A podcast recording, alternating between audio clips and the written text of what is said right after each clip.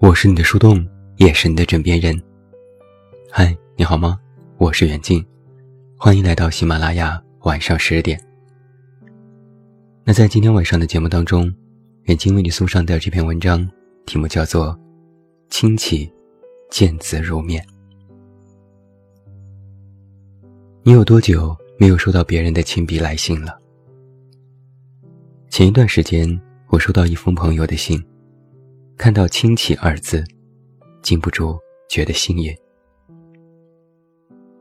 如今愿意手写信的人并不多，只是恰好特定的职业使然，我才能在如今的年月里，还时不时的收到这样的信件。一字一笔，见字如面。我相信你肯定看过这样的一句话：从前书信很慢。车马很远，一生只爱一个人。旧时的鸿雁传书，那些见字如面的欣喜，手指划过纸张的温暖，让人怀念。我是一个喜欢写句子的人，大概是因为干写作这一行形成的职业病。前几日看到一段话，挺有玩味。立即放到了备忘录里。他是这样写的：眼睛看不见隐形眼镜，但隐形眼镜却让眼睛什么都看见了。短短的一行字，恰好说出了爱与被爱的关系。这种简单、细腻、随性，但又不随意的文字，真是喜欢极了。读完之后，还觉得有点意犹未尽的感觉。或许我是一个感性的人，所以写出来的文字也大多非常感性。感性其实没什么不好的，毕竟理性人的生活里几乎只有选择题，没有问答题。任何问题都被分解为是选择题，一层一层的延续下去。并且所有的选项都已知晓，不像是问答题那样可以自由发挥。一个特别理性的人，或许明白大多数的生活的感人之处，但却无法感动自己。他们也明白，爱情可能只是由冲动引起的，吃巧克力也能够获得快乐，干脆不要爱情，多吃一点巧克力。所以才会有人说，如果假定人类的生活可以受理性的支配，那么生活的可能性便不复存在了。话又说回来，那感性的人是什么样子呢？可能就是看山不是山，看水不是水，看到月亮还想和月亮说说话。今夜。我举起双手，捧着月亮的脸问道：“思念一个人是什么感觉？”月亮微红着脸回答：“思君如满月，夜夜减清辉。”在一本书里看到过这样的句子，就一下子都被击中了。他说：“思念一个人，就像饱满充盈的满月。”在一天天的思念里，光辉都会渐渐变得暗淡，而人的身体也会因为思念心上人日渐衰弱，精神越来越憔悴。于是我继续问月亮：“那该如何是好？”月亮不再回应。万般无奈，为了一解相思之愁。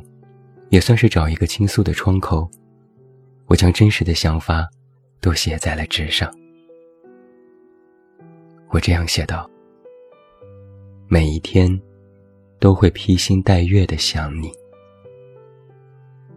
我想通过文字把相思寄给那个心上人，更想化身为这串文字，千山万水带我去见那个人。我一直觉得，文字是活的，它是一个活的符号，或者说是一个活的标本，可以被写在纸上，也可以被敲在屏幕上。自连成句，句子组成篇章，可以很浪漫，也可以很有诗意，更可以很有深意。不过，相对于被敲在屏幕上，我更喜欢写在纸页上的文字。风花雪月的句子，配上行走如飞的笔触，不管是楷书、行书、草书，或是隶书，都各有千秋。在所有的字体当中，我更喜欢行书，是介于楷书、草书间的一种书体。写的放纵流动，近于草书的称为行草；写的端正平稳，近于楷书的称行楷。在书写的过程当中，笔的时转，在字与字之间留下相互牵连、细若游丝的痕迹。字里行间里，更是透露出了一种流动感。这大概。和一幅好作品是流淌出来的，是一个意思。想想这个世界，本来就是流动的，就像活着的文字。这一串串符号，总喜欢在纸页上不停的跳动。我一直觉得，好的东西是永远不会被时代抛弃的。被抛弃的原因，只是因为它不够好。前几天我看到一句话挺火的，他是这样写的：“爷爷在阳台上点了烟，我抽了一半，风抽了一半。但爷爷没有跟风计较，或许风也有烦恼吧。”联想到一年前，趴在阳台上抽烟的我，写下了这样的话：“躲了一辈子的雨，雨会不会很伤心？”抽掉一整支烟，烟会不会不耐烦？我不禁笑了。原来我也写过这样不着头脑的话。原来喜欢写东西的人，对这个世界都很敏感，表达出的意思也不尽相同。而脑子里平白无故迸发出的这些意味深长句子的人，大抵都是对生活。也总有着许许多多的想象与好奇吧。于是，为了寻找想象力，保持好奇心，很多人就要不断的去观察、去表达、去抒发。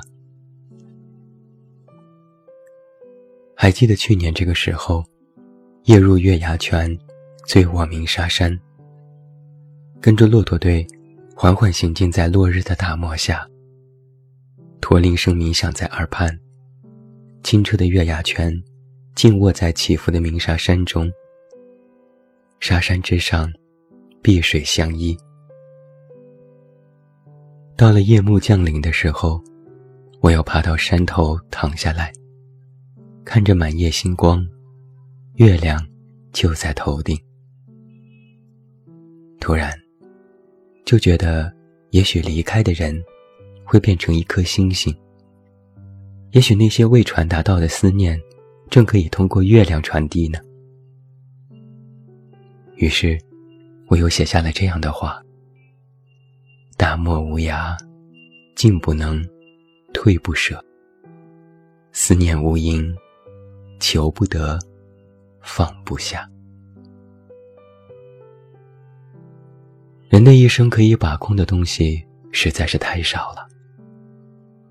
但是，我只要想到可以通过思考、修订，把一篇文章、一封信、一个句子，不断的精进和修改，变成自己想要的样子，就十分欣喜。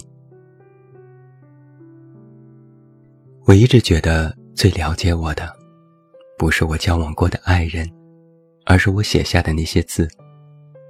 可以说是我造就了他们，他们代表了我。所以说，文字是思维的工具。一个念头在思维层面是零散的、感性的、犹豫不决的。当它被文字记录下来之后，就可以具象化。以前总觉得写的足够多，就能够写出直击人心的文字。后来，写字不再是为了写成什么样，而是记录当下的心情。就像我听歌，只是觉得好听，不是因为思念谁，就感觉人生轻松多了。于是，我拿起书包里的笔记本和笔，告诉自己。少一点期待，就多一点快乐。文字有时候就像是自己和自己对话的产物，他帮助我成全了自己。我发现，一个喜欢写字的人，从来不会只看事物的表面。他们知道，沙漠里的每一个沙子，大海里的每一朵浪花。夜空里的每颗星星，都有自己的过往，正如纸页上跳动的一个个符号，都有含义，且很生动。他们更知道，“祝你前程似锦，未来可期”，这句话不是祝福，而是告别。